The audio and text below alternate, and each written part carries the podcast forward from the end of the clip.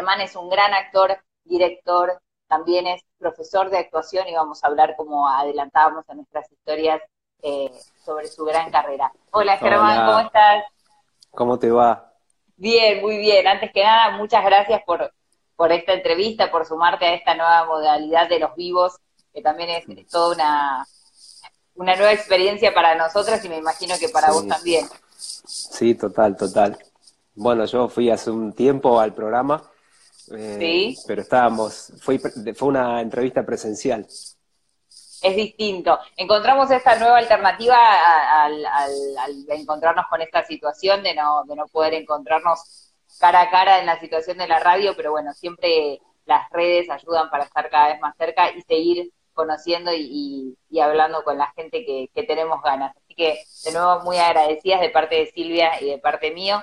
Contame cómo, cómo venís llevando esta situación, cómo lo, pudiste adaptar en cuanto a tus actividades a esta nueva forma de relacionarnos. Eh, bueno, como creo que como la mayoría aprendiendo, todos conocimos Zoom, que yo ni sabía que esa aplicación existía. Entonces ya somos expertos y expertas. Eh, así que bien, después con respecto a, justo estaba dando, iba a arrancar un seminario eh, en abril y finalmente decidí hacerlo eh, a través de esa plataforma, de esa aplicación y estuvo muy, muy bueno. Yo tenía como un poquito de prejuicio de dar clases de teatro de este modo, pero me mandé y la verdad que es un espacio de encuentro, nada, como vernos acá nosotros y charlar un poco. Son todas, son todos medios para, para facilitar el encuentro, desde ya que no es lo mismo que, estar de modo presencial, pero dada la, la, circunstancia me parece que está bueno, como que suma y, posibilita, así que un poquito adapté así con, con, las clases, después estoy ensayando una obra, estoy dirigiendo y es un unipersonal, entonces es más fácil. La actriz también es dramaturga, así que estamos más con la parte de, del texto todavía, y relajando los plazos que íbamos a estrenar, eh, relajando un poquito eso para poder investigar un poco más. Eh, así que bueno, ahí buscándole la vuelta, y creo que lo importante es no desanimarse, como eh, creo que también esta posibilidad de, de estar como más para adentro, también hay que aprovecharla de algún modo, qué sé yo. Sí, verlo como, tratamos siempre el mensaje desde acá como verlo como una oportunidad, ¿no? Vos recién mencionabas esto de, amigarse con por ahí las, las redes o, o, las herramientas que nos brinda hoy la tecnología como Zoom, eh, que antes por ahí no lo hubiéramos ni siquiera imaginado como teatro, dar clases de teatro y hoy lo estamos haciendo y es el único medio por el momento que tenemos.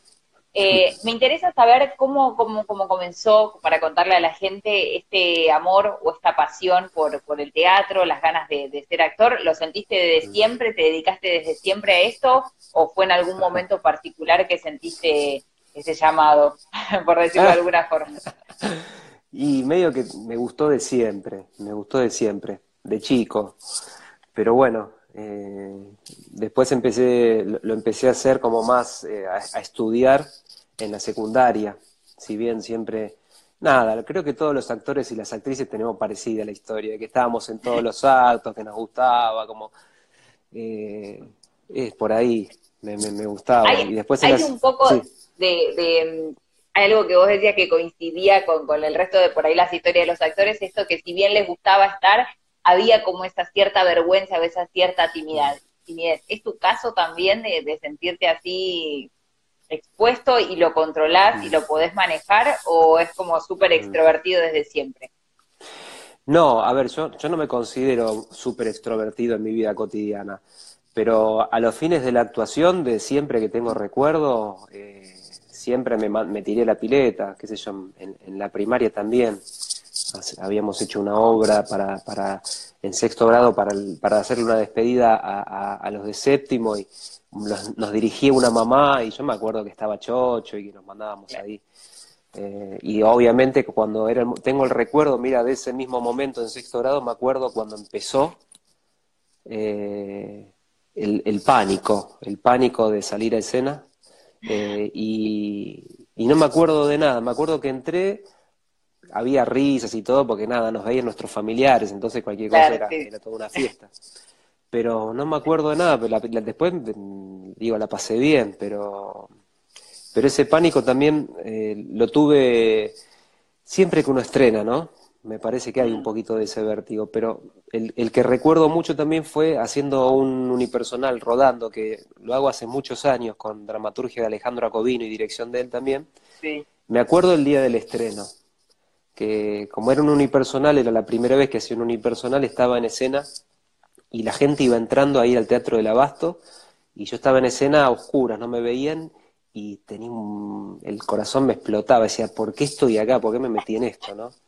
Eh, bueno, hace, hace un tiempo, hablando con uno de los otros entrevistados, también surgía esta cuestión de, ese miedo o esa sensación previa de decir, ¿por qué me expongo a esto si podría estar en mi casa tranquilo, tener que pasar por esta situación? Pero digo, también calculo que, que, ese empuje y esa sensación es lo que también te lleva después en el próximo proyecto a decir, sí, quiero estar y volvés a subir en esa vuelta.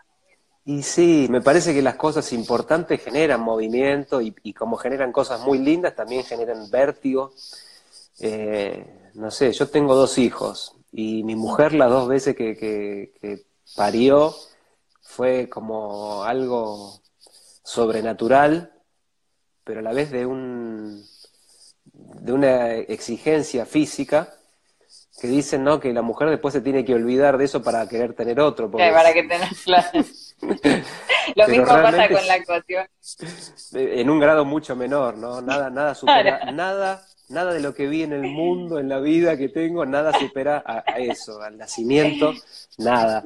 Eh, así que las mujeres tienen ahí un poder y una fuerza que son de, leonas, ¿no? Pero bueno, con el teatro pasa un poco también algo en otra escala, pero, pero, pero también es algo como que algo muy lindo que uno sabe que tiene que ver con compartir, con abrir y con, nada, como generar catarsis, ¿no? Eh, hacer algo que al otro también le va a generar una empatía, pones muchas cosas en juego, entonces, claro, cuando está ese primer momento uno se siente... Después lo trascendés, me parece que lo trascendés porque eso es el arte. O sea, cuando hay mucho trabajo en un espectáculo, eh, hay un texto, hay actuación, hay dirección, están las luces, o sea, un montón de gente que estuvo trabajando, es lo que te da respaldo. Expectativa también. expectativa, claro, o sea, que nuestro trabajo es generar expectativa también, ¿no? Para que la gente después vaya, o sea, toda esa construcción. Germán, vos me estabas contando de ese momento, de ese, de ese estreno de su unipersonal, que estaba todo oscuro, vos solo escuchando todo lo que pasa, que encima ese momento previo del donde me siento, toda esa, la gente entrando, ¿no? ¿Y cómo, cómo fue que sentiste esa, ese pánico o eso, esa sensación que te generó? Mira, era, eh, perdón, se me movió el celu. Eh, no, no hay problema. Muy, muy, no me lo olvido más eso. O sea, yo estaba de espalda, como es en una silla de ruedas, estaba sentadito, eh, y sí, no me olvido más. De hecho, en esa función me olvidé un texto y era, fue muy desopilante el proceso. Jacobino era un tipo también maravilloso, como muy talentoso. Me acuerdo siempre desde la cabina que él operaba las luces, no el sonido. Me, me, tiró texto de la cabina, me dijo, Mina, Mina, porque viene aparte un personaje que se llama Mina. Claro, me olvidaba todo un bloque yo. O sea, y... Cortita la obra. Iba a quedar muy corta. Claro. Pero eh, a mí me encanta eso, me encanta porque es el presente del teatro. O sea, no tiene ningún sentido armar como, como, como una coraza, ¿no?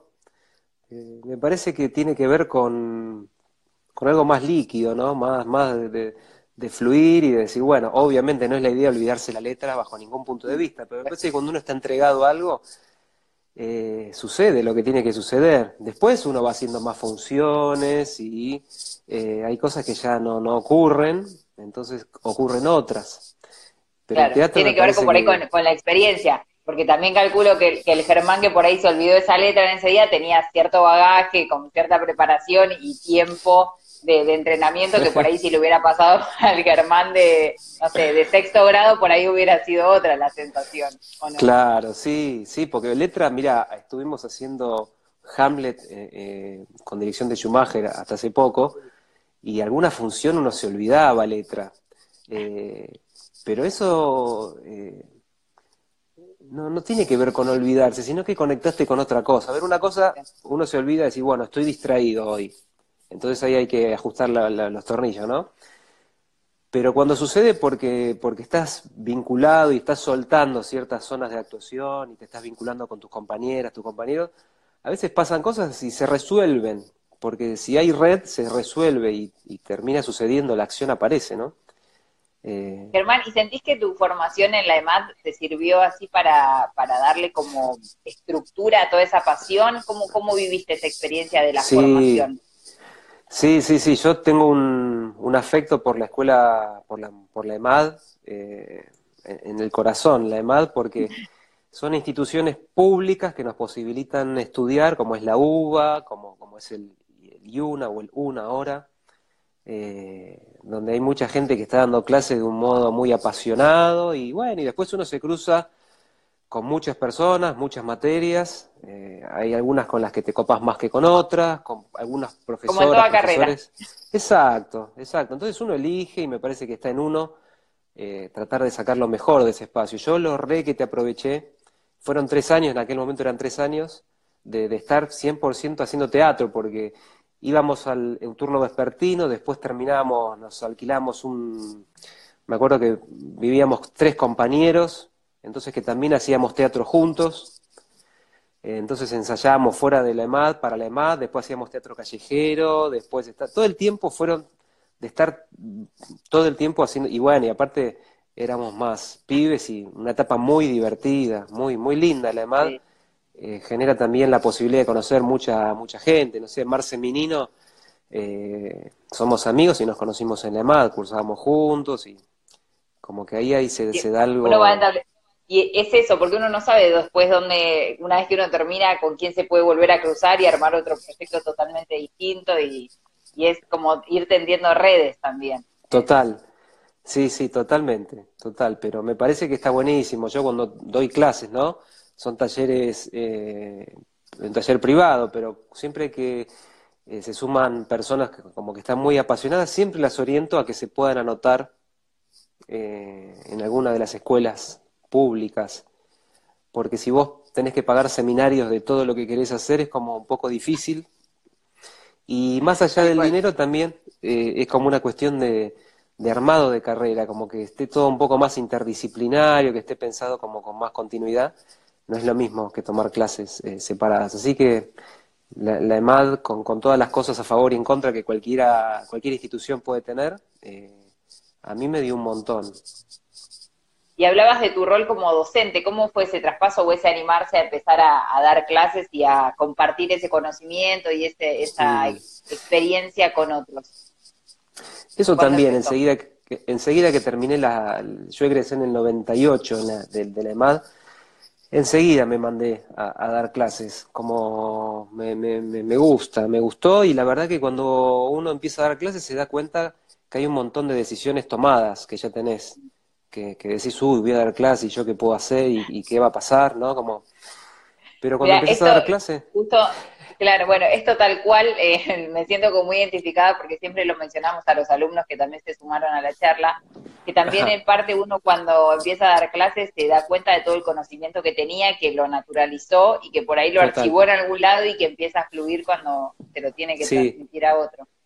Total, total. Y ahí estamos todos muy interconectados porque uno necesita que haya alguien también del otro lado como para que se arme ese diálogo, ese compartir que es la clase eh, así que está, es, es, muy lindo eso también, sí, me gusta mucho. ¿Y el rol de director? ¿Preferís el, escenario, abajo? ¿Cómo, lo me, me, gusta la dirección también, es algo que descubrí, en, no sé, cuando dirigí la primera obra, ya dirigí eh, tres espectáculos, estoy dirigiendo un cuarto, una cuarta obra, y la verdad que cada vez me... como que es una zona de exploración que me copa mucho. Eh, la actuación también, o sea, yo básicamente me, me, defino como actor porque me formé como actor, y, pero la, la, dirección también es algo que, me, que disfruto mucho y siento que después de mucho tiempo de buscar, qué sé yo, también de la escritura, la dramaturgia, como digo, siento que es un lugar en el que puedo colaborar la dirección también, que puedo colaborar mucho desde la actuación y también como desde la narración en el espacio, me, me, gusta eso. Eh, me siento bastante fluyendo más allá de las peripecias que puede tener un proceso de creación. Es como concluir las dos cosas, porque en parte está lo del actor y en parte también lo de la docencia, porque el director está todo el tiempo como en, en pos de que el, actor eh, crezca, se desarrolle y, también es parte de, esa enseñanza, ¿no?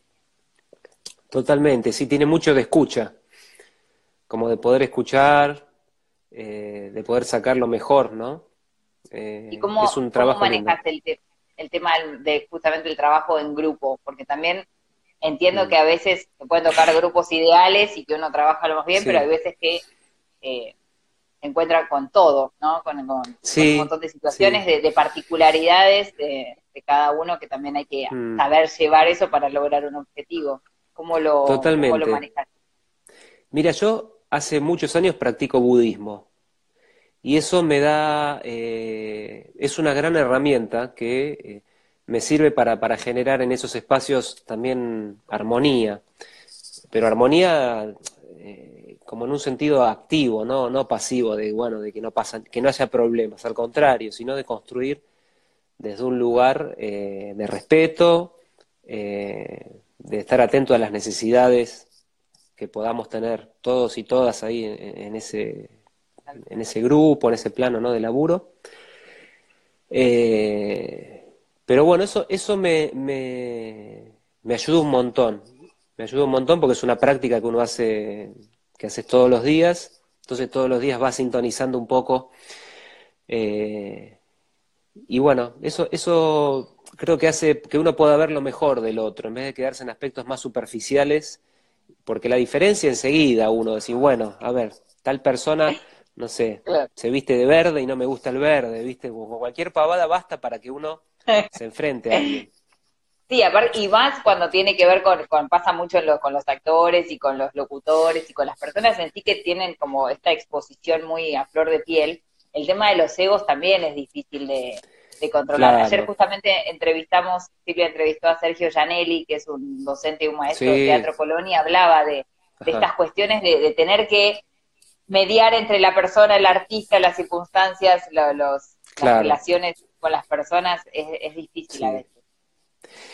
Sí, sí, yo creo que eh, lo más importante son las personas, lo, más importante, ¿no? Entonces después, bueno, obviamente hay cuestiones de profesionales y todo que tienen que, tenemos que ponernos de acuerdo, pero digo, si las, que, la persona esté bien, que si se genera, uno decide generar un buen clima de trabajo, es una decisión. Entonces, claro, y eso creo que focaliza mucho la energía, porque en vez de estar en vez de, la, en vez de que la energía esté puesta, bueno, en la competencia o en la comparación, que eso también, digo, es algo que uno desde el budismo estudia mucho, ¿no?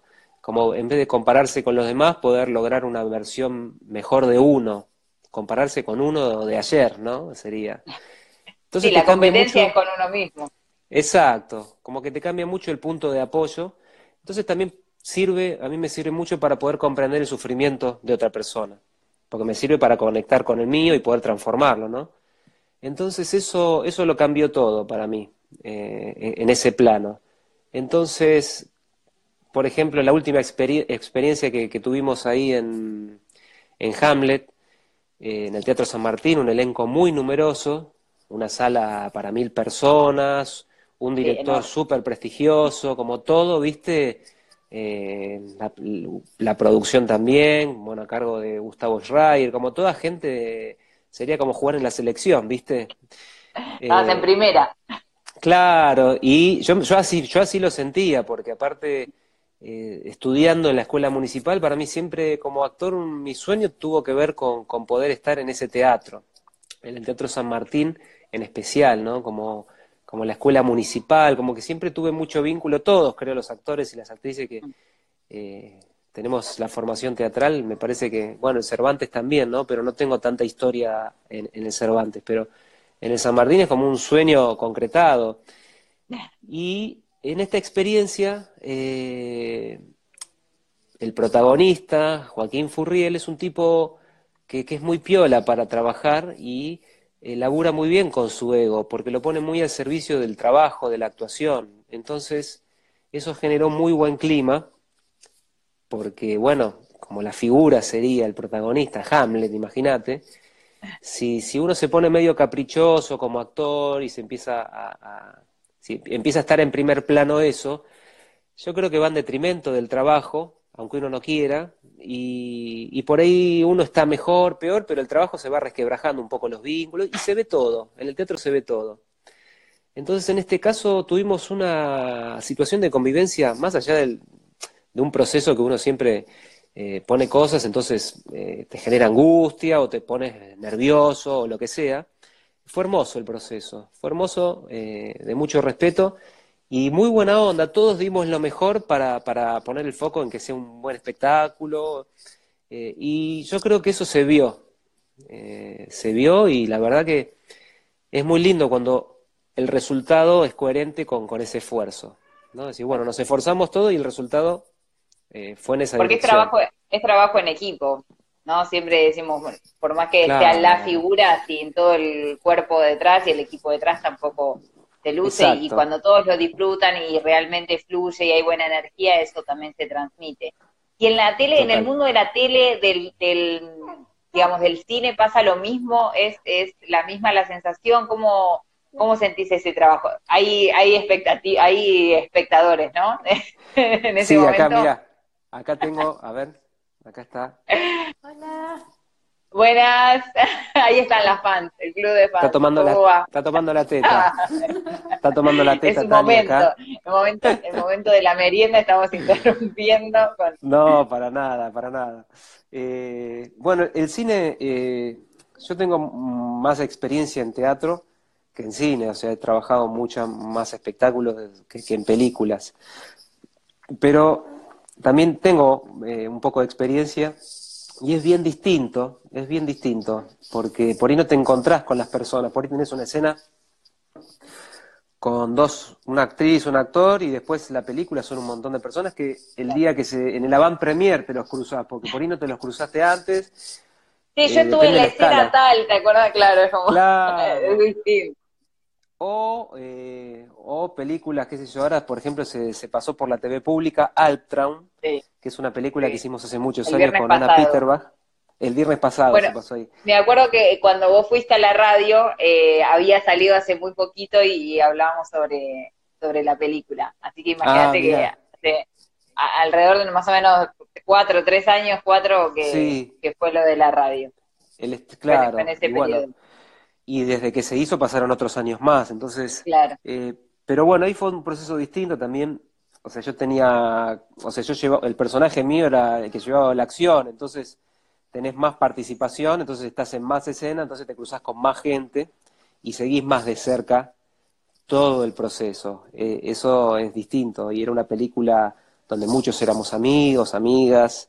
Eh, así que yo creo que cuando tenés esa, esa pista, esa, esa posibilidad, también hay una zona de exploración súper rica eh, y hay mucho en juego, porque hay muchas personas trabajando detrás de escena a cada momento y eso genera toda una energía al momento de actuar, porque todo eso se percibe, ¿no?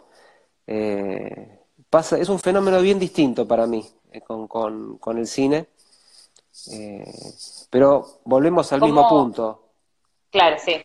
¿Cómo llegaste a, a, ese, poner ese casting o esa propuesta y cómo fue el, aceptar el desafío de por ahí de pasar, como vos decías recién, de, no sé si llamarlo como el, lugar de confort, pero el lugar de donde vos te sentías realizado como el teatro y era donde vos te movías y, habías estado, a traspasar eso y empezar con el con algún proyecto relacionado con el cine. ¿Cómo fue esa decisión? ¿Fue fácil? ¿Lo pensaste mucho? Sí, la verdad que sí, sí, la verdad que di mucha vuelta. Eh, como que siempre me sentí mucho más actor de teatro por la formación. Pero fue un rollo que fui, por suerte, lo fui disolviendo. Porque, y bueno, y acá volvemos también el, el, agradecimiento al budismo, ¿no? Porque cuando uno invoca, cuando uno te conectas con tu deseo más profundo, eh, llegás a zonas que decís, para, pero esto es una idea que, que, que, ya está, es de otro momento, o, o, es desde el miedo, o es desde un montón de otras cosas, ¿no? Entonces eso empecé a ampliar más y empecé a hacer un poco más de, empecé a hacer televisión, cine, y siempre, incluso haciendo publicidades, siempre me sentí cómodo actuando, entonces me gusta actuar. Después, bueno, eh, nuestro trabajo tiene esta cosa del casting y todo eso que a muy pocos creo que nos gusta, o sea, es como una instancia de prueba que no le gusta a nadie. Eh, pero bueno, ¿Cómo te preparas para ir a, por ejemplo, un casting? ¿Cómo, cómo es el, sistema? ¿O con los años fue como relajando o seguís teniendo como esa sensación de, voy a estar cinco horas acá? Mira, si es un casting, o sea, de, publicidad, vos vas y no, no le das, porque aparte se, se, se tiene más en cuenta una cuestión de, que esté improvisado, que estés más fresco. Eh, pero me acuerdo, eh, en, uno de los castings que más me acuerdo, cuando casteé para Sparkle Lesama, que, que dirigía Campanella, me habían pasado un personaje que era como un dealer, un dealer, y eh, mira acá, espera. ¿Qué pasa, Tania? Ahí está. Hola, Tania, ¿cómo estás? ¿Eh? Ya tomaste la teta, ya está todo sonrisa porque ya tomamos la, la, teta, ya está, ya está.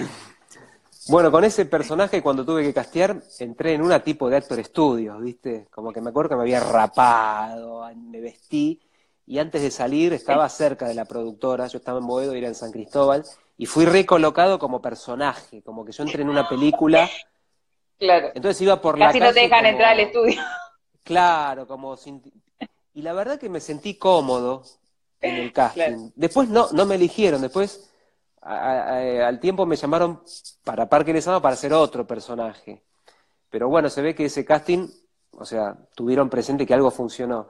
Y después otras veces uno va eh, mucho más distendido y también podés entrar eh, en, en, unas. Yo creo que cada uno va teniendo, no sé si su técnica, pero es como decir, a ver, ¿yo qué necesito hoy? Hoy por ahí necesito estar más rosca, de estar Y otras veces digo, para, voy más tranqui, y cuando llega el momento de actuar, eh, la, situación te trae, sobre todo si es con un partener, con otra persona, se arma, es un juego, ¿no? Eh, es como entrar en calor un poquito. Claro, es, el, el, trabajo previo.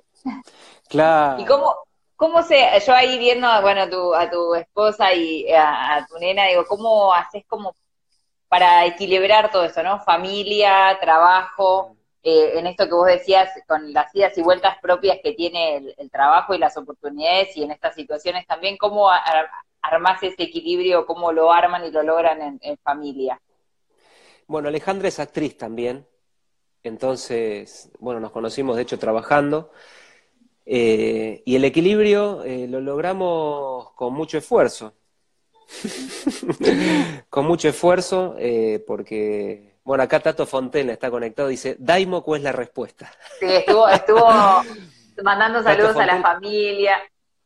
Mira, algo que viene justo con, con, respecto con lo que dice con el Daimoku, eh, causalmente, yo sé que Silvia practica eh, y hemos tenido eh, muchas entrevistas con gente que sin saberlo o, o sin tenerlo presente también practicaban y es como siempre las respuestas tienden al mismo origen, ¿no? Esto del desafío mm. personal, de, ver lo positivo en el resto, y eso es como un, como un denominador que está buenísimo también resaltarlo y hace más allá de la actividad que realicen dentro del arte o de, un, emprendedurismo y demás, es algo que está, que está siempre presente. Y me contabas antes que te interrumpiera el tema de eh, del equilibrio de, poder trabajar y de también estar dentro del mismo palo sería eh, es más fácil también, ¿no?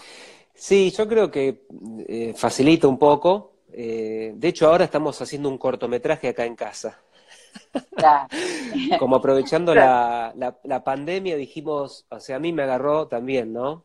Cuando uno esto, de, esto que dice Tato acá en el mensajito del Daimo, pues la recitación del mantra que nosotros hacemos Nami en Gekyo, sí como que uno conecta con, con, te sirve un poquito para superar el miedo, ¿no? Que decís, pará, o, el prejuicio. Entonces decís, pará, me da ganas de hacer esto. ¿Por qué no lo voy a hacer? Obviamente que es algo nuevo para mí, porque cuando uno invoca eh, te pones creativo. Entonces, eh, después hay que tener el coraje de llevarlo adelante, no arrugar.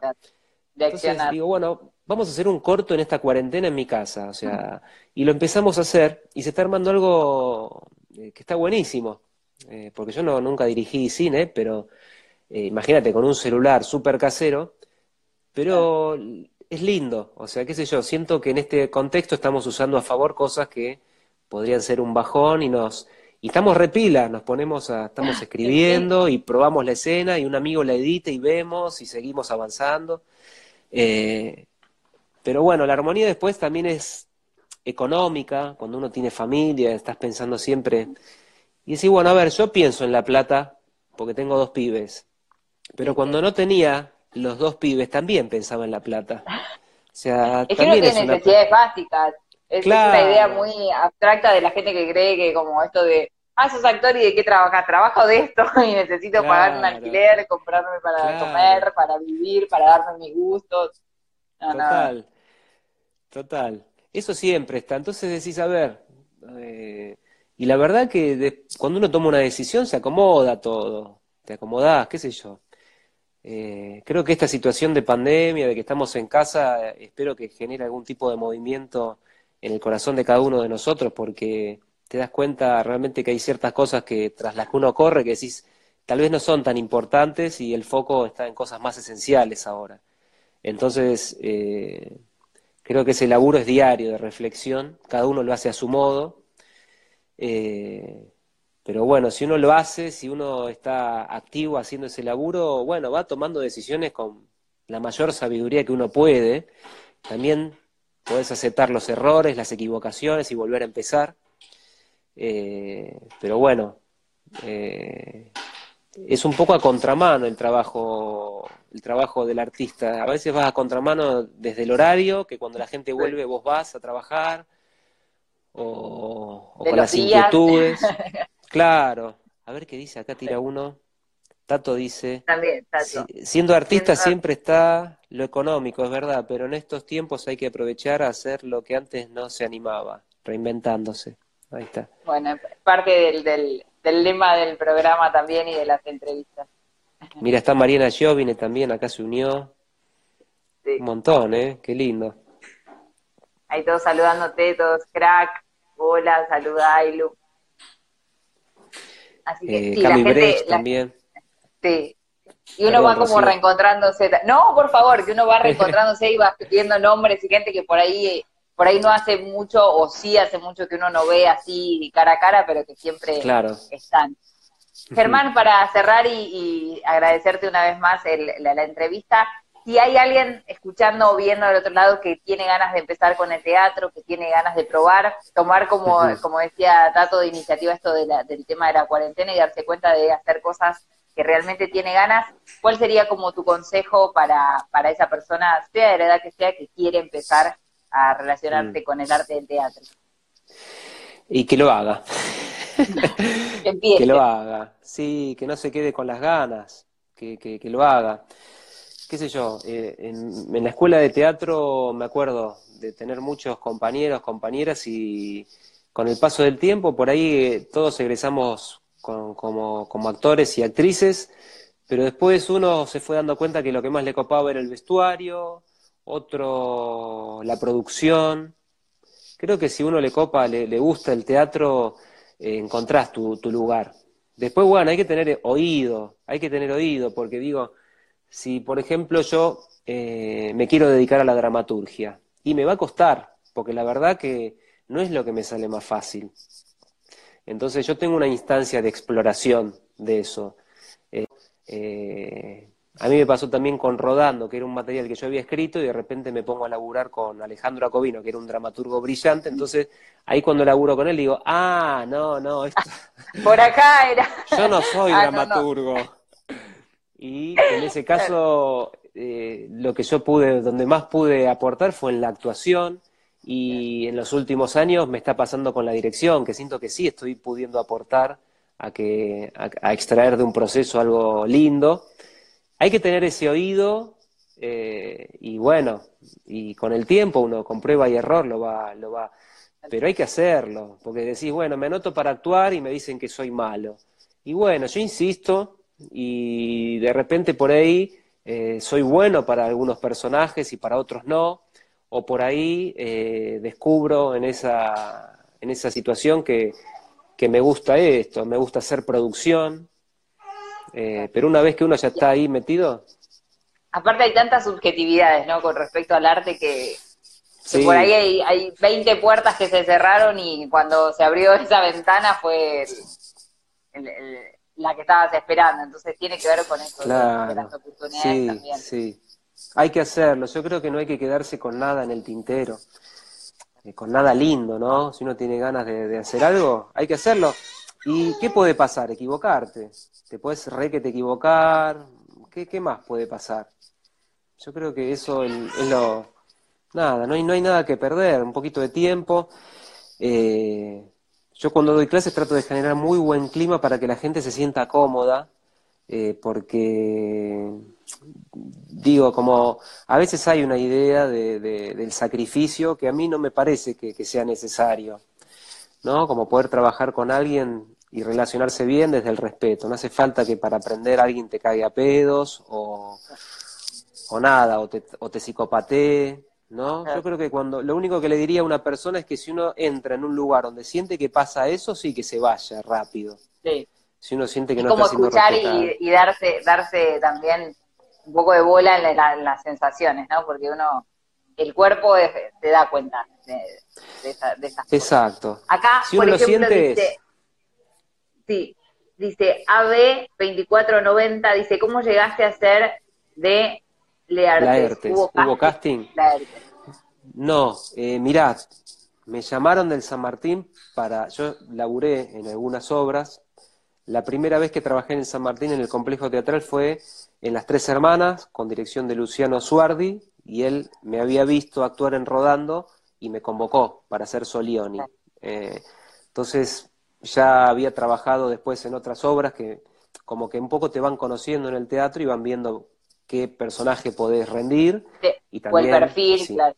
El perfil y bueno, ¿no? O sea, y también si, si, si, si podés laburar en esas condiciones, ¿no? Como un montón de cuestiones. Pero cuando me llamaron fue una sorpresa, porque hacía años que no, no, no, no participaba de, un elenco en en San Martín. Así que imagínate, me llaman para hacer Hamlet, hacer el personaje Laertes, eh, en la Martín Coronado, con dirección de Schumacher, que iba a estar eh, Siembroski, Joaquín Furriel, Belén Blanco, Dapasano. Yo estaba chocho. ¿Dónde firmo? ¿Dónde firmo? Claro. Así que tuve, tuve ese gran beneficio, ¿no? Que, que, que consideró Schumacher que yo podía hacer ese personaje. Después, bueno, después ensayos y después eh, tuve que aprender esgrima porque hay un duelo final en la obra. Eh, así que fue una alegría con Andrés Dadamo aprender esgrima. eh, porque encima como se pone el cuerpo y, en actividades y en, ejercicios tan particulares es necesario a veces prepararse fuera de lo que tiene que ver por ahí los ensayos y todo, ¿no? Sí, sí, sí. En este caso era muy concreto, o sea, tenés que aprender eh, una técnica de combate, eh, después, eso se ve en la escena. Después, cuando uno hace un trabajo más experimental, me acuerdo con la fronda, eh, ahí está la gorda, me acuerdo en la fronda con, cuando hacíamos, no sé, eh, creo que fue a un beso de distancia que dirigía Ciro Sorsoli, tomamos un entrenamiento todos de contact improvisación, porque bueno, para generar ahí un código, o, o, con Carlos Trunsky que hacíamos danza, que es un zarpado, Carlos Trunsky es un capo total, y logras como a, a, nivel grupal como una corporalidad, un lenguaje, una unidad, que eso se ve, pero es más un tejido invisible de un espectáculo. En este caso era hacer esgrima porque hay una escena donde te espadeas y si no, la vas a pasar, te van a pinchar. Claro. O se va a notar muy mal o, vas a terminar herido. No es negocio. No, no, total. Así que fue hermoso, sí. A mí me encanta esgrima en la escuela también tenés la materia esgrima, aunque uno por ahí a veces mucho no, no, no, son muchas horas, pero tuve, tuve un entrenamiento más, más exigente y hermoso. A todos nos gusta esas cosas, son soñadas. Y yo sé que me siento privilegiado cuando me llaman para esos trabajos, porque conozco un montón de actores que son excelentes, amigos, amigas, que son excelentes, y que digo, tranquilamente podrían haberlo llamado a él o a ella, ¿no? Para, para laburos. Eh, así que cuando me llaman lo, lo, agradezco mucho, porque, porque es difícil. Este trabajo a veces es ingrato en ese sentido. Sí. No creo también hay, hay, mucha oferta y, y, también a veces poco, poco la demanda también. Claro, claro, y hay brillantes actores que, bueno, a veces uno porque no tenga trabajo no significa que es más, mejor o peor, son otras cuestiones a veces que, que, que esas carambolas que se van armando, pero, pero bueno, mira, justo acá está Jorge Di Giglio, que es un actorazo. Eh, bueno, Sol Bonelli acá también, eh, una, una gran dramaturga. muchos que también te van dejando saludos. Ahí estamos. Bueno, Germán, te agradecemos un montón. La verdad que siempre es un placer hablar con vos de, las nuevas experiencias, de las nuevas cosas. Siempre que hablamos tenés como novedades y cosas interesantísimas para, para seguir aportando y te lo agradecemos mucho. Esperemos que se levante la cuarentena cuando tenga que hacer. Que queremos saber dónde podemos ver todo este tipo de, cosas. Queremos ver el corto familiar también, donde se puede seguir la gente para estar al tanto de, de esas novedades. Bueno, muchas gracias, Rocío. Eh, y qué sé yo, Instagram. ¿Viste? Ahí está. Ahí Germán, Rodríguez, 6500. Eh, siempre uno va subiendo, haciendo el autobombo para, para, para que todas las personas sepan por dónde anda uno. Eh, pero eh, voy a estrenar, este año voy a estrenar seguro antes de que termine el año este, este, este trabajo que es un unipersonal que está escribiendo Marcela de Grande, que también va a actuar ella, y una escritura hermosa, una escritura hermosa y bueno, yo creo que eso cuando se pueda hacer alguna obra, septiembre, no sé, Rottenberg decía que este año ya está ya está fundido para el teatro comercial, pero para el teatro vamos a pensar que no, vamos a pensar que no. para el independiente yo creo que, es una oportunidad porque te, te, brinda la posibilidad de exploración, ¿no? De estar más para Aparte siempre el, el, el, under y el independiente siempre encuentra la manera de surgir, eso, eso es maravilloso también, es como hay un huequito de luz y ahí aparecemos todos, así que eso también total, es súper positivo. Total. Así que bueno, ese laburo en principio se llama A la sombra, ¿cómo es el, título que le cambió ahora en estos días para una presentación? A la sombra del paraíso se llama. Así que bueno, ya les, les contaré cuando se estrene. Genial, sí. Eh, Ojalá podamos estar en la radio y, vayan a, comentar y a hablar todo eso en el piso. Dale, dale, me encantaría, Rocío. Así que bueno, en, enseguida nos, nos vamos a volver a encontrar. Un placer. Muchísimas gracias, Germán. Gracias, muchas gracias a vos. Nos vemos. Hablábamos recién con Germán Rodríguez, actor, director, docente también de teatro, formado en la EMAD y, como decíamos siempre, explorando y buscando nuevos horizontes. Así que muy agradecidas.